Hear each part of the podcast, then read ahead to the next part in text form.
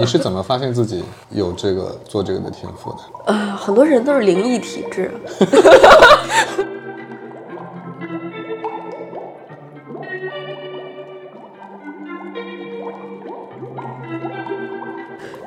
真的就凭几张牌就能准吗？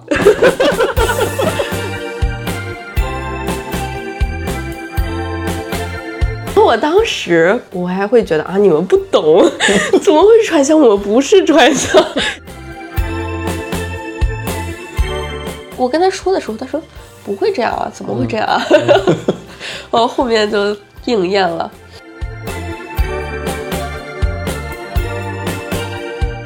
它真的是一个可以谋生，而且谋生的质量比较好的职业吗？我觉得是，而且我觉得这个行业赚钱挺多的。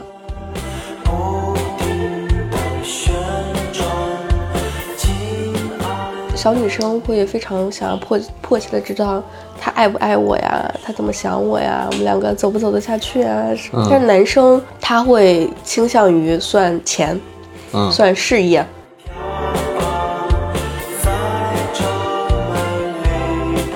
具有最强驱动力的、最能影响你这个人的行为的，就是你的心。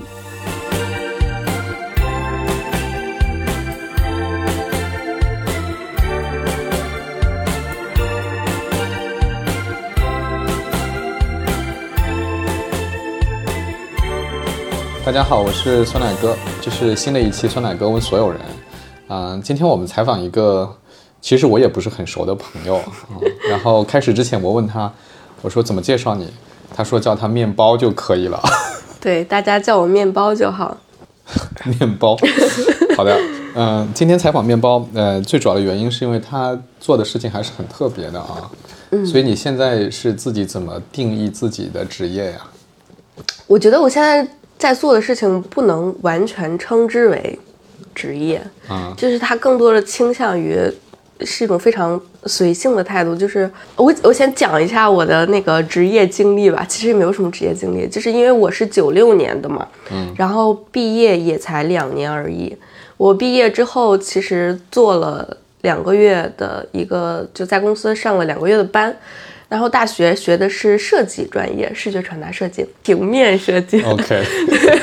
然后做了两个月之后，会发现很多，嗯，这种初级设计师出来之后，他做的工作其实更倾向于美工，就他不会教给你太多有创造性的这种东西。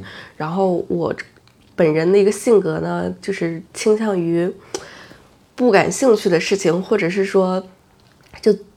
就是做不下去的事情，就完全做不下去。做的过程当中非常烦躁、焦躁的那个类型，所以就很快的一个辞职，而且是裸辞。嗯，裸辞之后，我在家待了两个月。嗯，然后后来有一次，一个朋友他跟我说，他最近接触了一位塔罗师。嗯，然后就觉得。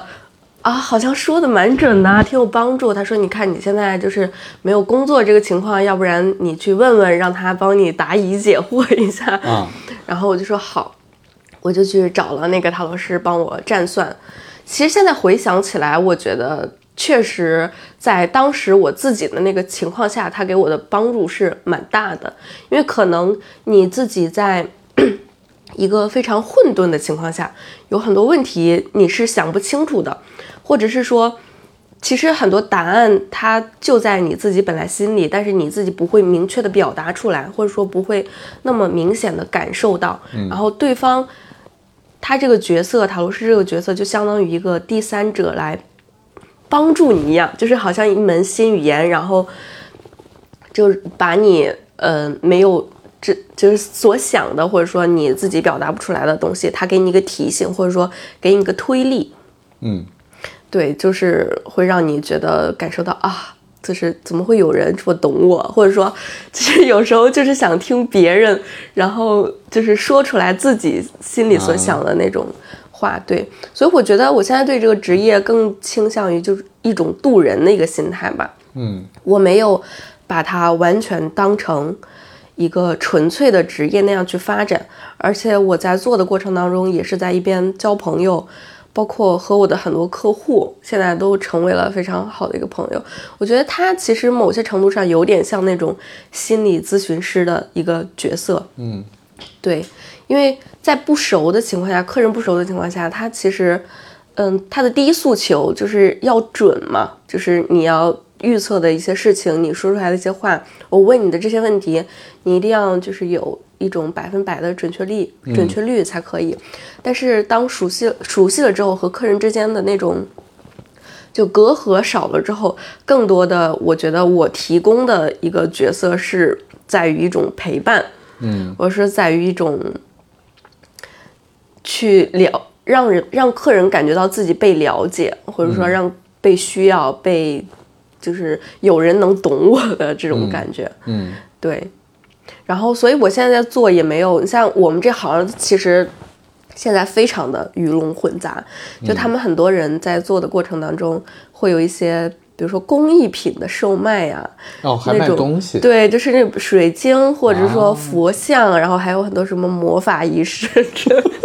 真的，对对对，然后还有就是这个行业很多人就是没有学多久就开始出来，就是做了嘛，而且收费很贵。嗯，就他可能只是记了一个基础的一个牌艺，然后就大言不惭的就开始给别人解了，然后就说，嗯。我给我可以给你点一个蜡烛，然后就是可以求复合，可以让什么对方回心转意的这种方式。哦，还可以，还可以对干这对对个啊，但它其实跟塔罗牌已经没关系了，是不是？呃还是有关系的。系对嗯它其实我觉得都是一个体系内的东西，但是它更多就是好像是抓住客户的一种心理需求，嗯就是好像是我当下必须要为这个事情做点什么。嗯但是呢，如果你这个效果，你这个仪式的效果不灵验的话，他会说。可能说你的心不诚啊，或者说这这个套路好像很熟悉。对，就是非常的，所以说这个行业其实很乱的现在，嗯而且我觉得现在塔罗师的年龄其实普遍是偏低的。嗯，你像很多，你已经很，你已经算很小的了。对啊，我已经算很小的啦，就是对很多就是在读书的人，啊就比如说他在读大学，然后会在大学。之中就是小有名气，就会收很贵的钱，就好像给别人一种营造看起来，呃，我很神秘，或者说就是一个大家长的那种树立那那样一种形象吧。对，因为因为外人他也看不出来你水平到底怎么样嘛。对啊，就是那时候你辞职了，裸辞了，然后去见了一个塔罗师，然后觉得算的挺准的，嗯，然后你就打算从事这一行。嗯，对。我当时是花了五万多的学费，你去见的那个塔罗师跟这个机构有关系吗？当然有关系，他从属于这个机构啊。哦，所以你去看他，他给你看了以后，你觉得很准，然后你就问他说我想学，很复杂这个过程，嗯就是我当时去找他嘛，然后他问我你要确定你想问的问题，因为塔罗它是根据问题来占算的嘛。嗯然后我说我没有什么想问的问题，我不知道，我就我自己完全是一个非常混乱的一个情况。就我说我现在就是进也不是，退也不是。然后他说好吧，他说那你不适合占卜，那我找我师傅给你看看八字吧。我说好，然后他的师傅的收费是比他要贵一倍的。我觉得他师傅的水平还是可以，因为他只从我的生辰年月当中就看出来了我的状态，就是这也是塔罗牌的范畴啊，不是不是不是，这就是是算命的对啊，范畴这就。开始我学的时候，他看了我的八字，说你适合学一些这种神秘学的东西，然后你要不要你要不要学？嗯。因为他知道我当时是就是没有职业，没有在上班的一个状况嘛，然后我就蛮心动的，然后我就问他多少钱，五万，然后不是一开始就交五万五万，就是循序渐进的，你懂吗？然后我说好，然后我以为这个一万多就是购买他的一个课程，嗯但后来我才知道不是，这一万多是买一个小金佛，然后他那个小金佛赠送一套塔罗课程，哎，你懂吗？这个销售技巧很好。对，但是啊我当时在那个境况当中，我已经完全失去这种理智和判断的这种技巧了，然后我就下单了嘛，嗯然后就跟着他们上了，而且这个课程它是一个月的课程，嗯然后学完一个月之后，他会跟你说，你有没有兴趣成为我们的合伙人？嗯，如果你成为我们的合伙人的话，你可以上我们所有的心理学的课，而且你不只可以学塔罗，还可以学占星啊、八字啊什么，你都可以学。啊然后我们的东西也可以给你以低价卖给你，然后你再卖给你的客人。嗯而且他们就是机构里面营造出来的氛围，你知道，他们有一个习惯，就是比如说两个人见面的时候，他不像大家这样非常平等理智的这种交流，他会告诉一些成员，就是说你见到这个人的时候，你要去跟他。讲一些夸赞的话，就说啊，你今天好美，或者说我好喜欢你啊，就是有这种话术，你知道吗？所以你进了那个房间，你就会看到一种就大家在互相夸赞，特别 就是有点荒谬的那种场景。但是你处在那个氛围的时候，尤其现在很多人他是缺乏别人的这种关怀的，嗯是，对他就会被这个氛围所感染，觉得哦，好像有别人注意到我了。我第一次在一个地方这么被人重视到的感觉，明白。对，然后就不自觉的把钱给掏出来了。所以那个时候你要成为合伙人，就要再骄傲。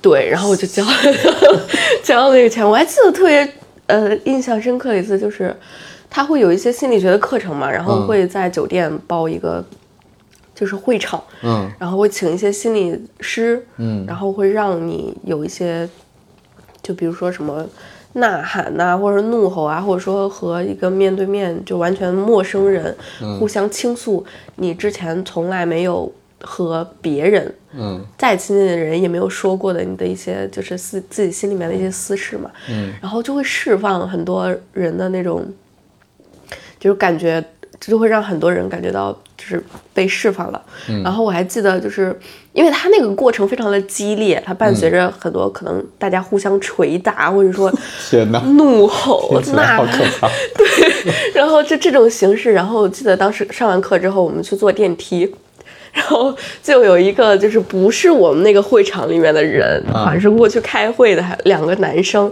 他们两个就在讨论，窃窃私语。他说啊，旁边的是不是传销？听起来是有点像。对对对，然后我当时。我还会觉得啊，你们不懂，怎么会是传销？我们不是传销。OK，对，呃，而且就为什么我现在选择一个人做，就是没有再去找其他的塔罗师合作呢？因为我觉得现在大部分做这个行业，它主要的目的还是圈钱。嗯包括我们在那个机构里面的时候，他也会营造一种，就是说谁挣得多，然后谁就比较有经验，或者说谁就比较受大家的一个敬仰。他不去管他是用什么方法、什么就嗯渠道去挣到这个这个钱的，他就只推崇啊挣的钱多就是好。Can you keep it? Swear this one you save. Better lock it in your pocket. Taking this one to the grave. If I show you, then I know you won't tell what I said. Cause two can keep a secret if one of them is dead.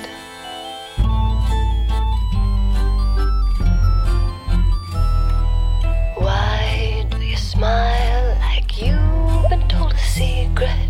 Now you're telling lies, cause you have sworn to keep it. But no one keeps a secret, no one keeps a secret. Why, when we do our darkest deeds, do we tell? They burn and our brains become a living hell. Cause everybody tells,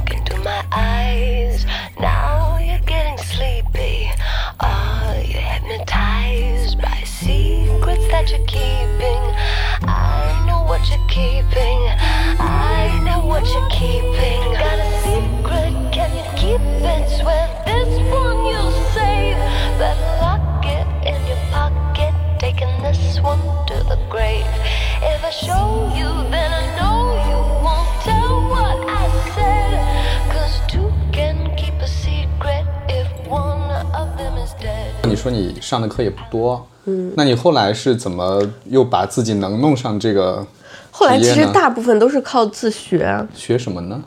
有有教材吗？有啊，有很多教材啊。自己买？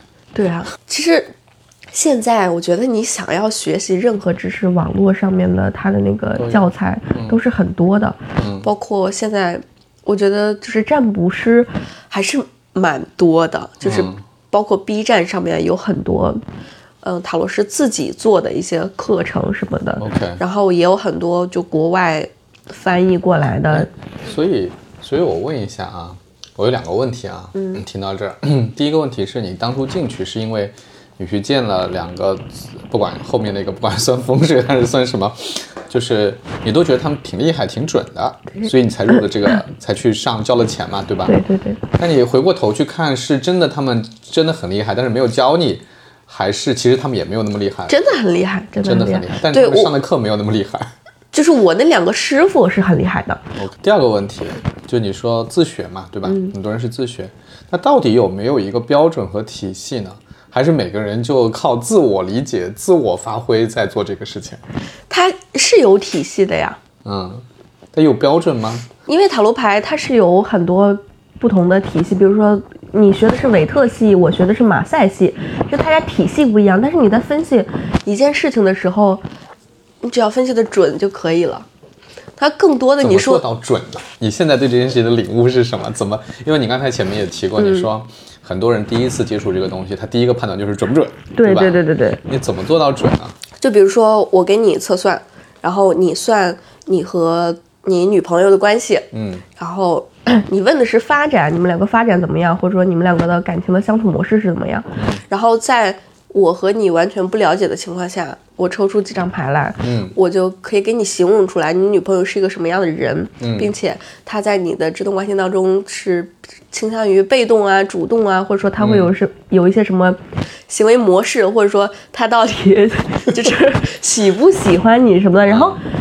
所以，大部分人判断准的就是一个标准都是在他自己已经原来已经知道的一些嗯就是事情上面。那我那我感觉我问的问题接近于这个行业的核心机密嘛，就是怎么才能准呢？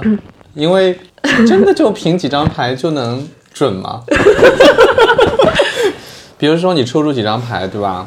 但理论上啊，就是按照你当时对这几张牌的解释，它肯定是有个确定答案的。就拿你刚才举的例子好了，嗯，我说我有个女朋友，我想算一下我们俩的发展，然后呢，你你我抽了两张牌，对吧？是我抽的，对吧？嗯抽两张牌，然后你解释说，这个你们俩的关系当中，你是处于主动的，女朋友是处于被动的。嗯，那万一我女朋友是处于主动，我是被动呢？那不就不准了吗？因为它那个牌是有牌阵的，就是说每个位置牌阵里面它是有不同的意思。比如说五张牌，然后最左边这一张是代表你现在的想法，嗯。然后最右边那张是代表你女朋友的想法。OK 就是它每张牌都有一个每张牌的对应，嗯。而且解牌的这个过程呢，因为它每张牌都有一个最基础的含义，嗯。所以你去判断准不准，更多的是看就是他们两个之间的一些关联，或者说占卜师本人他对这个牌的一个感应，所以它不完全是一个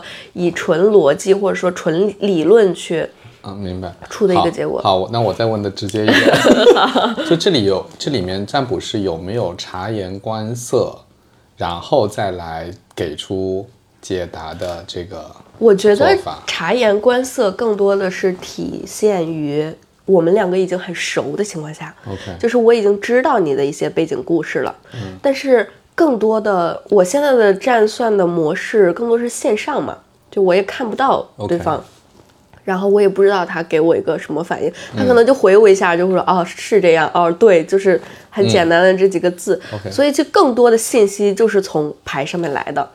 不是说自己纯粹发散，然后想到啥说啥，还是要有把这个基础立在那个牌抽的牌上。明白。对那如果是这样的话，那一定会有算不准的时候，对不对？一定有不准的那时候。肯定是 有一个从不准到准的一个过程嘛。啊。嗯所以我觉得其实就是再厉害的塔罗师，也不可能完全保证自己百分之百都是对啊准确率的。这更多的，所以说这个过程更多的是在于说你给自己寻求一个答案，或者说寻求一个安慰。他只要说中你的那个重点哎，嗯，就可以了。那我我大概有点明白了啊，就是我觉得是一种，它不是察言观色，它可能，但是比如说我真的来算的话，当你说中那个点的时候，我其实会有非常积极的反应，对对吧？对对对对我说对对对，是这样。对那其实对你来说，不有补充信息的进来，对，嗯是的哎，那我问一下，就你现在就完全以此为业吗？对，完全以此为业。多久？两年了吗？对，两年。嗯、我这也是带所有对这个职业感兴趣的人问的啊。好的。就 是它真的是一个可以谋生，而且谋生的质量比较好的职业吗？我觉得是，而且我觉得这个行业赚钱挺多的。哦，真的虽然我现在赚了，对，因为呃，尤其是这两年疫情来嘛，包括现在，我觉得大家现在心里面都多多少少是有一些不确定感在身上的所以他会有一些疑惑，有疑惑的人就会多，然后问的人也蛮多的。嗯，哎，那我那我再多问一点商业模式的问题啊，就是你、你觉得不方便回答，你就不说啊，没关系。就第一是收费，就你刚才说这个行业里面大家收费标准不太一样哈，嗯，那大部分的是怎么个收费收费水平啊？呃，大部分的还是几十块钱吧，几十块钱在线，对，在线几十块钱一个问题，回答一个问题，对几十块钱，对。会有复购的现象吗？就复购，所谓复购就是，呃，这个人算过一次，然后又再来问了一个问题，下次又来问第二个问题。当然有啊，这种情况很多啊，而且就是一半都是这种情哦，况吧。一半都是因为你他在你这儿算过一次，你肯定就，他如果认可你的答案的话，嗯，你肯定你们两个之间就建立起一种信任感，而且会有一种，你看塔罗师那么多，他就只找你的这种情况，就很容易产生这种粘性。嗯，对哎，那你怎么，尤其是在线这种模式，嗯你怎么获得这种客户呢？我就是在其他的平台发一些就社交信息什么样的平，台？什么样的平台对你来说，什么样的平台比较有效？你觉得？我觉得都大差不差吧。比如，我觉得大家就是现在用的什么微博呀、豆瓣啊、小微博上红书啊，也可以对啊，都都有啊，都会有啊。啊，那举个例子，比如说你在小红书上，你就会发啊，我今我是个塔罗师，然后我我对对对对？而且呃，很多人宣传的一种渠道就是他会发反馈，反馈截图。哦，有道理。我好像经常会看到，就是我也有我也有朋友，就是他其实不是职业做这个，他就是嗯有份自己的工作，但是他好像业余比较，还不是塔罗师，他类似于像有点像算命这种啊，嗯，就给人家算东西，比如说丢了一个东西在哪儿找什么之类的啊啊啊啊。我看他经常在朋友圈发，而且发的就是反馈性质的，就是别人给他发，啊，真准呐，就是类似那种对对对对对微信聊天记录那种，吧？对对对对对哦，这这也是挺好的。是，营但你看我的朋友圈就从来没有发过。对呀、你不发这个，我我不发这个，那你我我感觉有点儿嗯。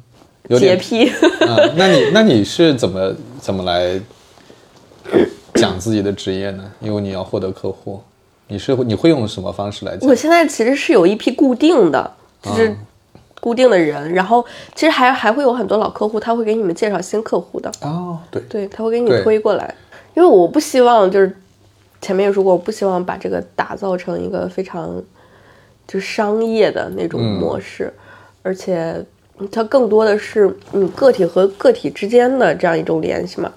嗯，虽然说你在朋友圈发反馈会很容易让人产生啊、我也要去试试的那个嗯想法，但我总感觉我不太好意思，对，不太好意思，而且就是。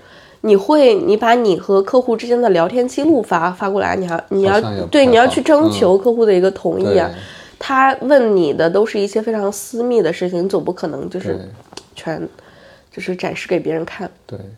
讲到那个，就是来来算塔罗牌的这些人呢，大部分会是什么样的人，什么样的诉求啊？会问什么样的问题？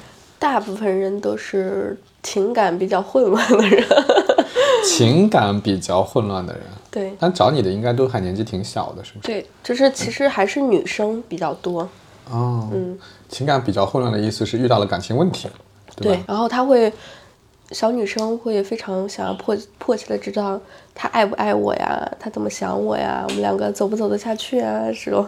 而且女生和男生不同的是，就男生客户也有嘛，嗯但是男生他会倾向于算钱，嗯算事业，也有算感情的。但是男生和女生不同的是，你比如说男生来找你这样算一个问题，就一个问题啊，然后你告诉他了，然后他给你的回馈就是啊，好的，我知道了，然后嗯他就他就开始自己去想了，就是他接收到了你给他的这个反馈。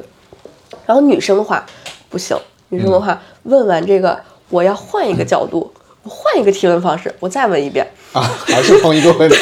对对对对，他就会不停的让你跟他说话，不停的就是说我要确定这个事情，我要看什么，就比如说我算好多次，是不是出来同一个结果，嗯就说他会想不明白。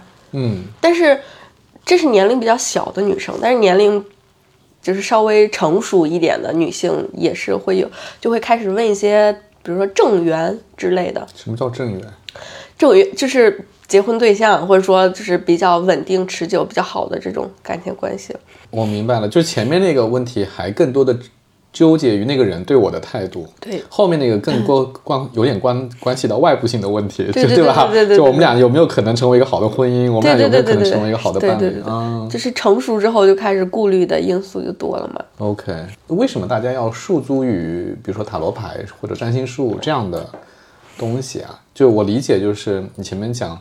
呃，大家会需要，也也会有点像心理咨询啊，就是会需要倾诉啊，或者什么。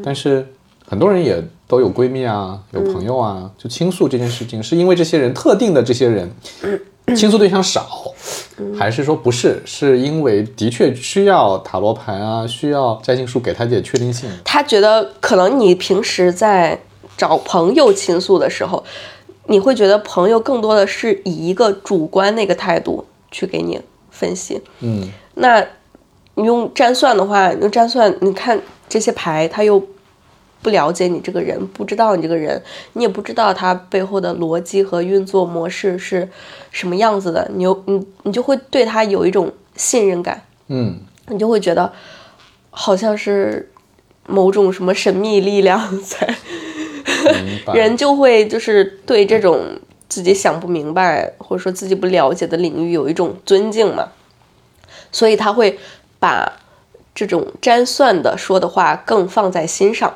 对，更重视。所以其实你的你的说服力来自于这个塔罗牌也好，占星术也好，背后所代表的那个天意，我觉得来是来自于人们的观念，来自于观念。对，嗯，就是他他就是觉得，对他就是信，他信这个。对，嗯，哎，那后续一个问题啊，你看，就是这东西甚至是可以自学的哈。那一个个体在做这个事情的时候，怎么树立起就是你的这种，就因为可信度呢？因为每个人都是可以自己学的，嗯，对吧？那也有学的好，学的不好呀。这个可信度从何而来啊我觉得这是很讲究人和人之间的磁场的。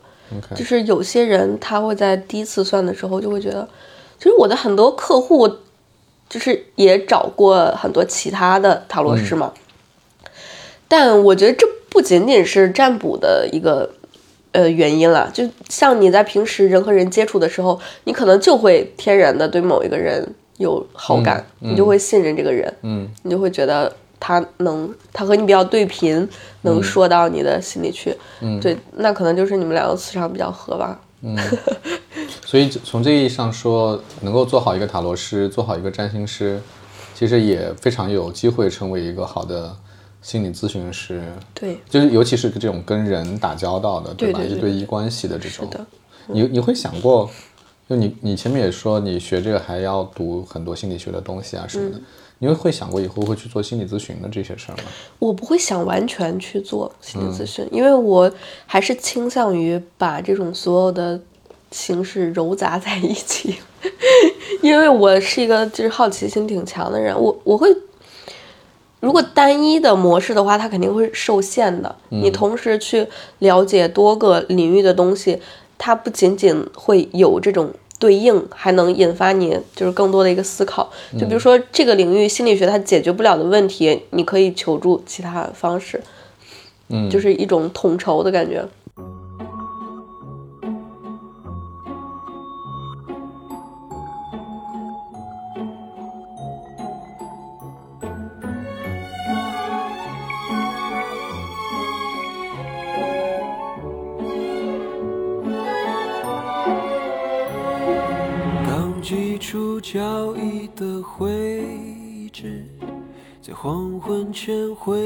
苦荆棘的刺，小心别惊扰莉莉丝。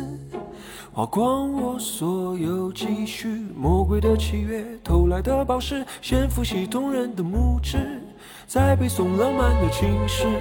我能打架，擅长密室，还会讲鬼故事，大概足够向他郑重宣誓美好明日，绝不会遗失在这个破旧的剧院，我是被程序唯一演员，他无声遮掩着面，我笨拙的颂歌，故意的晕眩，情不自禁坠落的雨线，冒失的眷恋。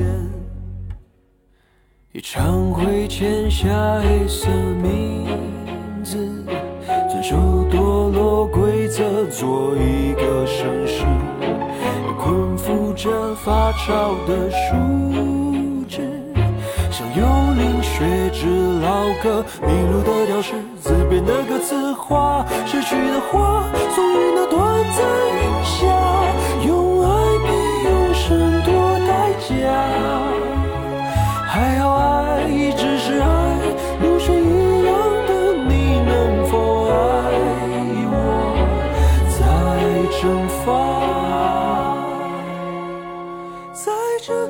你会一直做这个吗？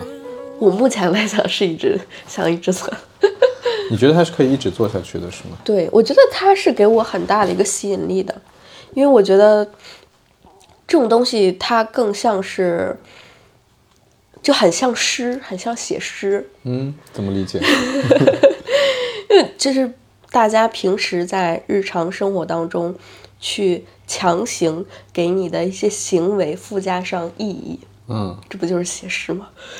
给自己的行为强行附加上意义，是强行附加上意义吗就会找他们背后的一些逻辑，或者说？OK，对，就是更形而上的一些，就是因为他会用到很多隐喻，我非常喜欢这种事物和事物之间的一个关联。哎这是不是人的一种天然的，也不能说缺点啊，就是人的天性，就是非要把其实不相干的事儿 扯上一点相干性，扯上一点因果关系。嗯，但但我倒觉得其实不是因果关系的原因，嗯我是觉得本来世界上的所有的事情都是相关联的，啊，所以我们都是相关的？对，所以我会觉得，平时我在看书的时候也都喜欢看一些非常会用隐喻的一些作家，或者说比喻，嗯，这种看起来两个不不相关的事情，他用一个例子去比喻另一个，而且我觉得这个东西它其实更像一门新语言了。嗯。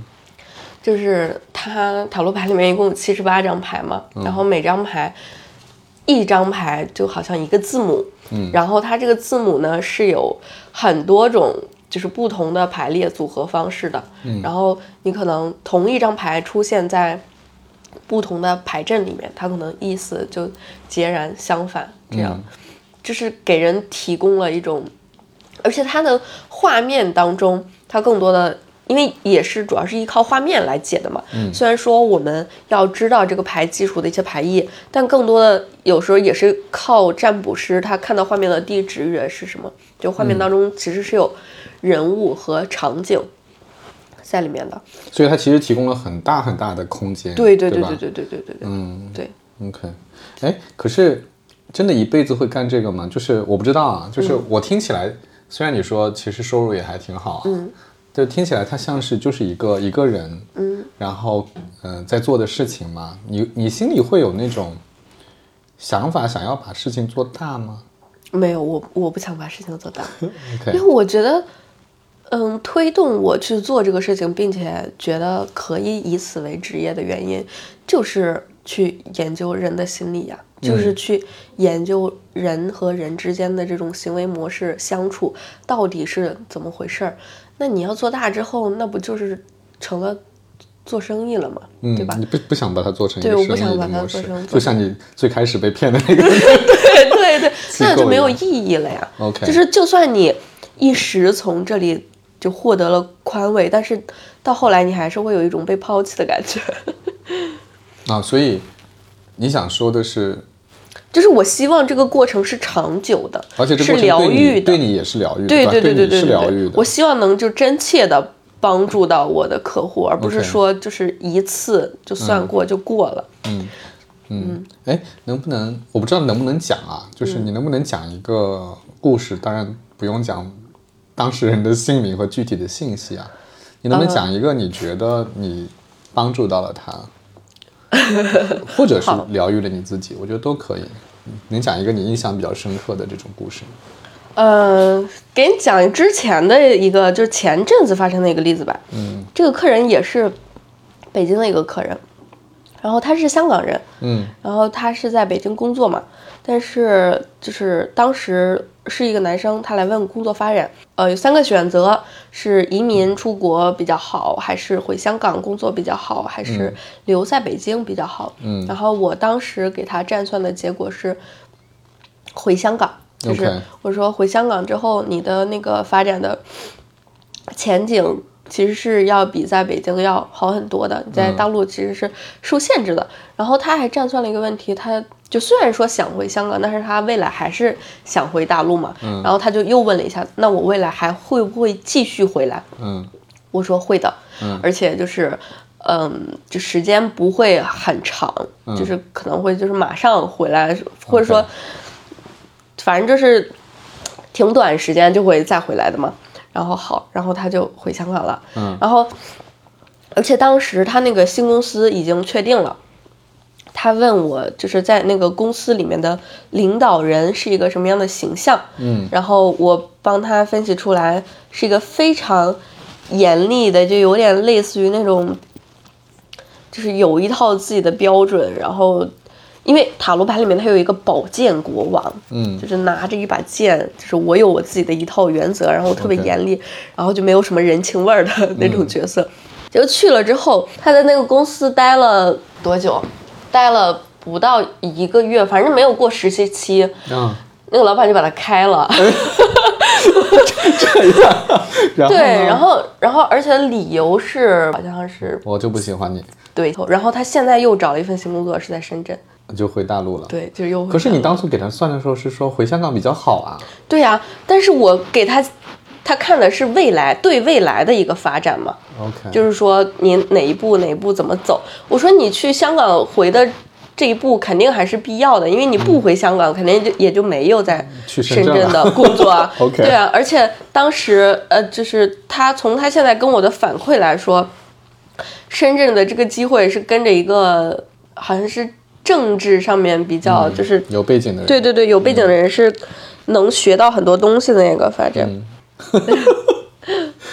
OK，啊，挺哎，那还挺有意思的。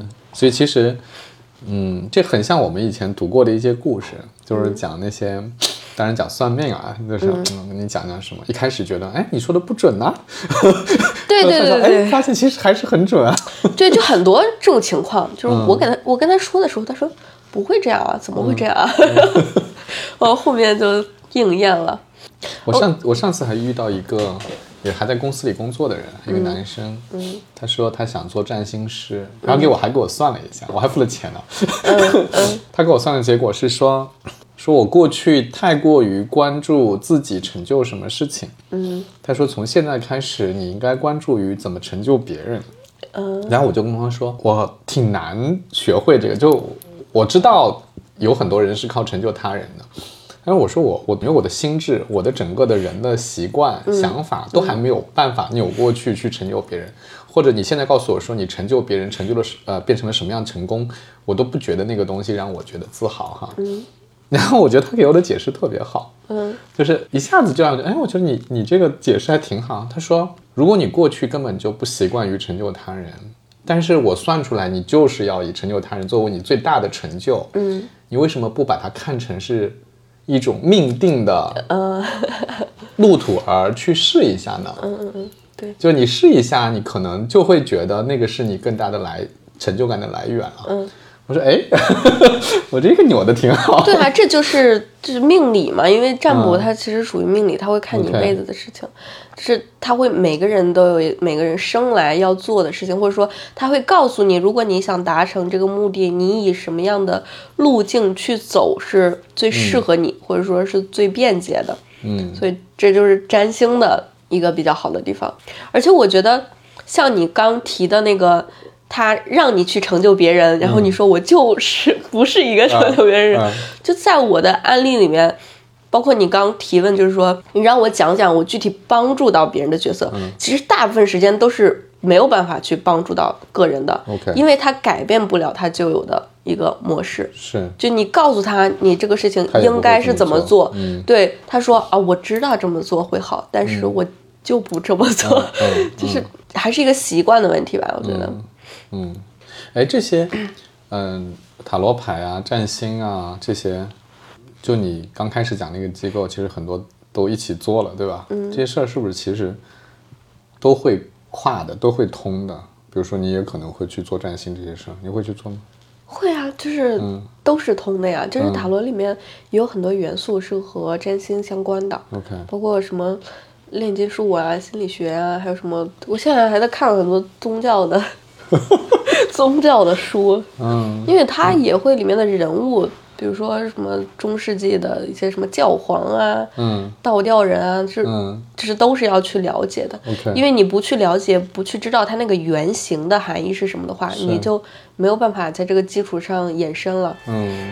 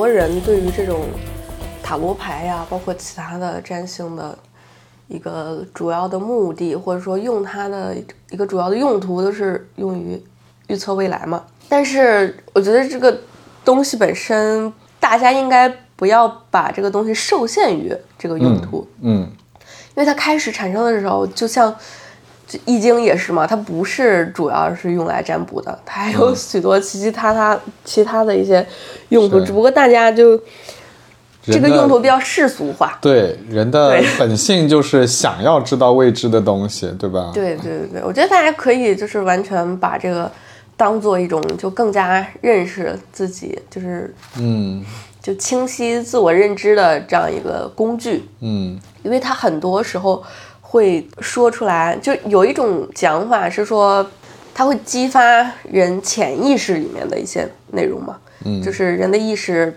就是分潜意识、无意识还有表意识的嘛，嗯。就是我们大家平时的一些理智活动啊，就是我觉得我怎么做，我的这些思维过程其实都是停留在表意识层面的，嗯。但是潜意识里面有很多内因，有很多驱动你去做这个事情的一些因素，你可能自己并不意识得到。嗯因为我我不知道我为什么做了这个判断，有了这个行为。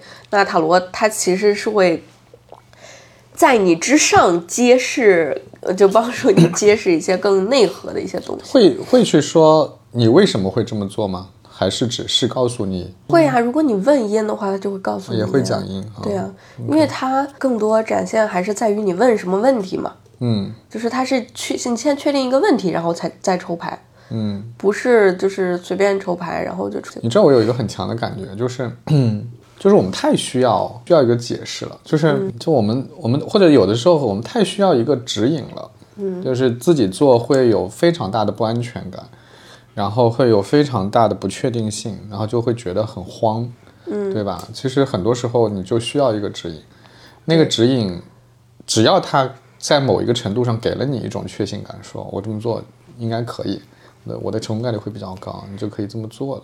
对，这就是心的力量嘛，心境的力量嘛。所以很多我前面说他们一些魔法仪式什么的，我也不是说不信这些东西啊，而是我觉得就是你具有最强驱动力的、最能影响你这个人的行为的，就是你的心。你要把自己的心改变了，那就是你做的一些什么乱七八糟的仪式，它都只是一个加持，或者说只是一个辅助的一个作用嘛。哎，我我有点扯远了，就是、你看，就是呃，我们一直在讲人的进步哈，就是我们我们感觉哈，至少我们自我感觉，我们比一百年前、几个世纪前的人的认知水平要高一些。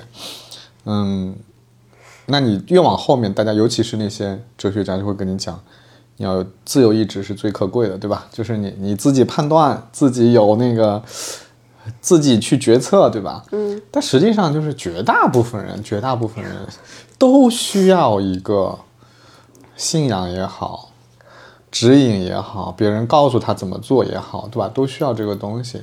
这也是为什么，就是我们最终其实都需要这些帮助我们，对对吧？对，我我前两天还看那个，因为李泽厚不是去世了吗？嗯，我看一篇文章，我觉得特别有意思。我是我这几年对我影响，就是让我觉得特别有获得感的一篇文章。他就李泽厚有一个观点，他说中国的儒教，或者说这么多年近上千年在中国文化传统里面存在的这个文化的根基，嗯，其实是巫术。嗯，他就说，你看儒教讲什么？讲礼制。就是讲一套仪式，我怎么祭祀，怎么弄。嗯他说其实这是巫术呀，嗯，这就是古代的巫术。那这件事情解释了一个什么呢？就是解释了中国人为什么不信神。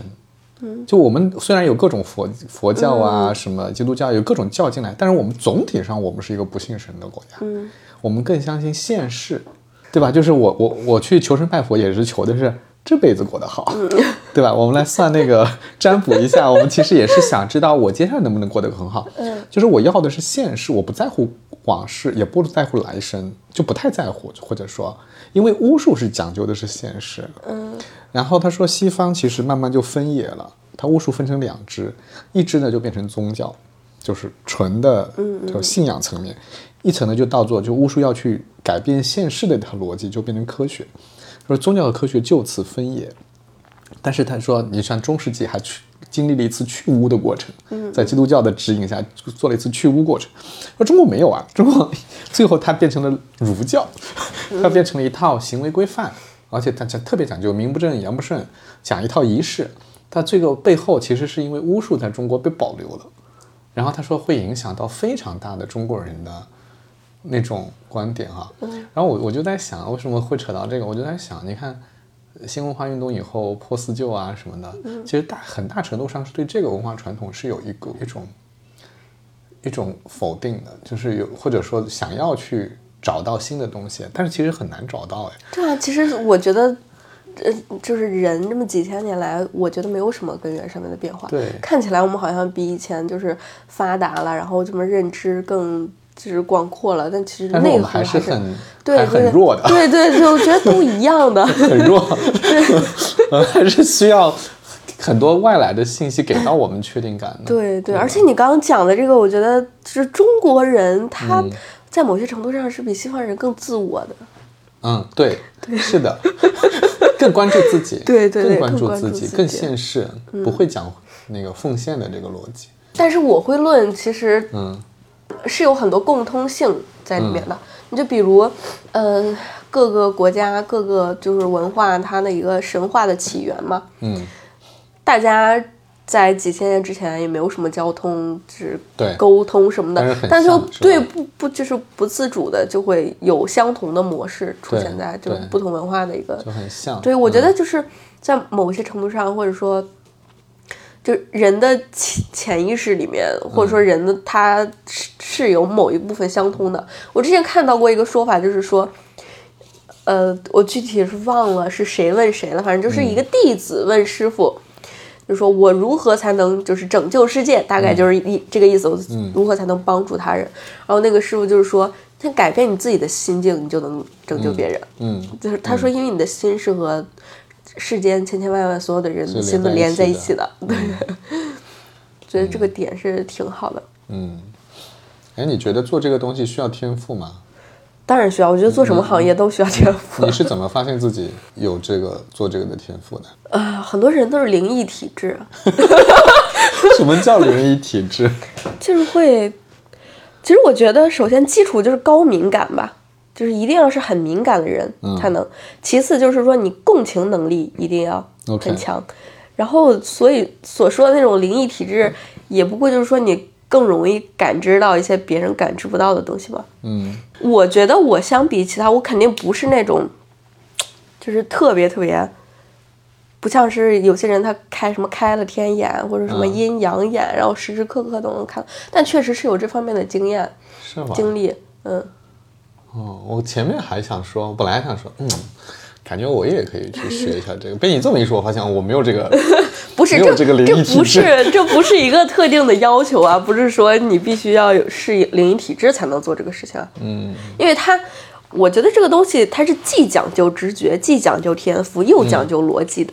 好，到这我要问一个非常重要的问题嗯啊，就是你你怎么看待这个职业的？就如果我们认为它是个职业的话啊，嗯。你是怎么看待这个职业的？你看对待对待这个职业其实有好几种态度啊，嗯，有一种是我内心深处非常 believe，就我觉得这个东西是真理、啊，嗯，有一种叫做我其实也不信它，嗯，但是呢，我觉得它有用，我就在用，我是按照工具主义的逻辑在使用它，对吧？还有一种当然就是两种都有夹杂，嗯，我也不全信，但我觉得它里面有一些我还没有理解的东西是比较神秘的。那有一些是工具主义的逻辑，你你是怎么看这个？我觉得这个职业是把生活和职业虚化的一种职业。把生活和职业虚化了？对，它不像是你上班的时候就是上班，然后就是生活休息的时候就是休息，它就时时刻刻都在你的那个日常里面，是就是融为一体的那种感觉。我不知道 这样描述你能不能理解？你知道我脑子里面突然闪过一个什么形象吗？嗯嗯，就是突然闪过了那种，呃，不是不是女巫，就是就是自己就是你你好像就好像是那种，嗯就算我没有跟跟人家去算这个东西，我自己也在捣鼓这些东西，自己也一直在做这个事情，对呀、对呀、那你肯定要自己就非常非常有兴趣，然后没有客人的时候，你肯定要自己，我也会给自己给自己算。对，自己给自己算。对，啊，也会就是就自己研究什么，跟同行交流啥的。嗯。就是我现在的生活状态就是一种完全虚化的状态。我现在的主要的工作场所就是我自己家里嘛，嗯。然后自在自己家里的时候，我可能就开心的时候我就算算牌，嗯。不开心的时候我就躺回去睡觉，就 没有一个界限，你懂吗？嗯，是对，但是我未来我理想的那种方式还是要有一个具体的，就是工作室，包括有个工作室它的一些嗯就是场景的布置啊。有个工作室。室，感觉就像上班啊，不会有这种感觉上班的感觉吗。那不会，哎，你你想想，就是你客人来，然后你你一对一的跟人家交流，你们两嗯个探讨一些深层次的东西，这种两个这个这个感觉怎么会感觉是上班呢？嗯，你你会有生存压力吗？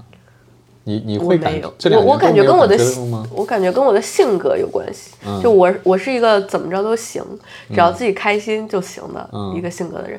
但是很多做这个职业的人是会有，因为他非常不稳定嘛，他不像是上班一样会有固定工资，对啊然后你要一直去。找一些新的客源，有一些补充，嗯有一些客人流失走，你就要有一些补充嘛。对所以其实还是要费很多精力的。对啊，嗯。但是你不觉得有压力？我不觉得有压力。挺好的。希望你永远都没有。就是某些程度上，我是比较理想主义的。这个理想主义是，可能不是别人的理想，就是我自己觉得，就这样就挺好。嗯我的这个主题其实就是想聊聊关于这个职业，然后这个职业会变成什么样子，对吧？就是其实现在很多人都会在，应该这么说吧，就是嗯，我们不把它放到占卜啊这些事情上来，其实很多人都在找一个工作，就大家都想虚化它。我我觉得啊，就是用你那个词儿啊，大家都想虚化它，因为上班是违背人性的嘛，嗯嗯，对吧？我要每天去点个卯，然后打卡，然后领导还要还要看领导的那个脸色，嗯嗯，每个人都不愿意。其实天性上大家是不愿意上班的，对吧？那不愿意上班，大家如果看到有一些机会，比如说我可以自己做，我可以按照自己的性子来，我想干嘛就干嘛，大部分人都还挺向往这种职业的。所以，就像你来做塔罗师也好，有人去做占卜也好，就像我，对吧？我做自媒体也好，或者有人去做咨询嘛，做顾问、做心理咨询师，其实都会都会走差不多这样一条所所谓生活和职业虚化的路线。其实挺多人在做这个事情的，对吧？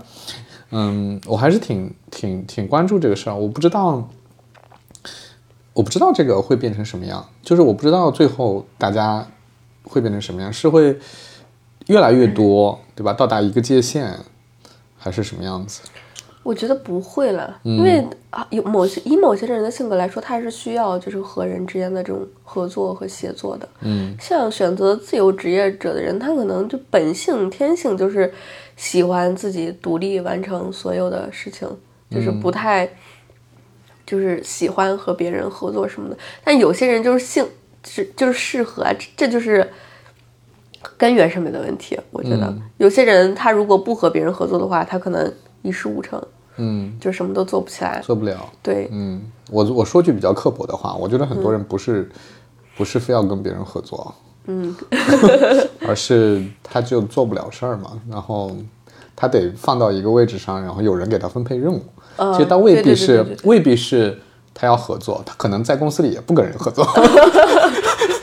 所以这才是就是人和人之间协作，就是别人来推他嘛。对，有人要推动他。嗯对，我之前就是呃悉达多那本书嘛，嗯，他就是讲的那个主人公他一生都在寻找自己的一些信仰，然后他里面提到的一句话，我觉得挺对。他说有的人是生来就是要成为信徒的，有些人你单给他一个信仰，让他去信仰这这些东西是不能够限制住他的，就他他的思维是在。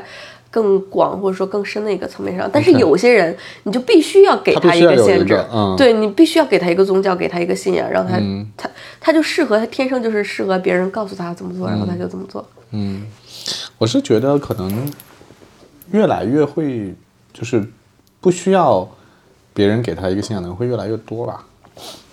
有有我我感觉你对人太自信了。是吗？太乐观了是吗？对啊，所以呃，虽然说现在大家都讲究什么自由意志什么，嗯但是你的很多观念都是受别人影响。的。对，因为是这样的，我这两天在看《资治通鉴》，嗯。就是我觉得再往前，就是往东周、西周往前，当然那个时候分贵族和平民啊，嗯。我觉得那个时候的人就没有被儒家发展起来以后以后以前，嗯嗯那时候的人其实还是挺挺有自己想法的，就是嗯不太有那么多的约束，但是就是随着这个文化大一统啊，然后这么多东西下来，就是慢慢的就会变得越来越需要体系系统，越来越需要生活在系统里面，离开了他就觉得很不舒服。所以这就和你刚刚乐观的预嗯想完全相反啊。但是我我我想的是，能不能有一天倒转过来对对对对对，难道不应该是嗯，就更加自由了吗？更加分散了吗？因为资讯越来越多了，嗯然后要处理越来越多的一个信息反而，会更加对它，它反而需要，这反而是一种限制了。你要挣脱这种层层限制，你才能到达一个更开阔的一个阶段。而且塔罗里面我们讲零有一个零号牌嘛，是愚人，他是非常非常就是。呃，自由啊，随性啊，就天真烂漫的一种形象。嗯就是就是我有经验，我也不用，我知道那个教条就摆在那里，但是我就不、不去遵守，就很像那个之前就中国有一个电视剧，那个佛叫什么来着？就是破衣衫破烂的那个，呃，济公，对 对对对，就很像济公的那个态度嘛。因为他讲愚人，就是说他在外人看起来就是一个，你好像不遵守我们社会的规则，嗯你是一个艺人，你是一个神经病，你我们看起来啊，好像都很嫌弃你什么的，但是他其实是有大智慧在里面的。嗯，对，就就是我觉得，就是人要更多的，嗯，给自己天性一个信任感，不要用太多的一些什么理智的，或者说一些什么规则去压制它，嗯反而会有更大的一个发展。所以才回到那个问题嘛，你要更多的关注你的内心。这是你想要去的方向，对不对对对对吧对，？OK，我觉得差不多了。好，所以那个最后面包讲一下，如果大家要算塔罗牌，对如果大家怎么才能找到你？如果大家感兴趣的话，就直接加我的微信，你的微信是我的？微信是 b a o b a b 五幺五。嗯，好，今天谢谢谢谢面包，就是让我们了解了一下，就是嗯塔罗师到底是个什么样的生活。然后虽然我们也没有讲很多的细节啊，怎么样才能成为一个塔罗师，我们也没有讲这个细节，但是我觉得还挺有意思的。嗯我觉得我觉得跟你最有意思的就是最后我们在讲，就是其实讲自由职业，讲这种非规则下的这种个人的追求，我觉得还挺有意思。但是可能我的能力所限，我还没有办法把它探探讨的特别的深刻啊。但我自己其实对这个事儿还是挺关注的。我就觉得，就又回到了我，我可能还是挺乐观的。嗯我觉得人应该会朝那个方向去，嗯，只不过可能时间会挺长的。对我就是这个枷锁的解除是需要很长的一段时间了，嗯不可能一下子都解除掉。嗯，这还得有外因毕竟对啊，毕竟是花了这么长时间戴上的。好的，好，谢谢面包，谢谢，好谢谢嗯，拜拜拜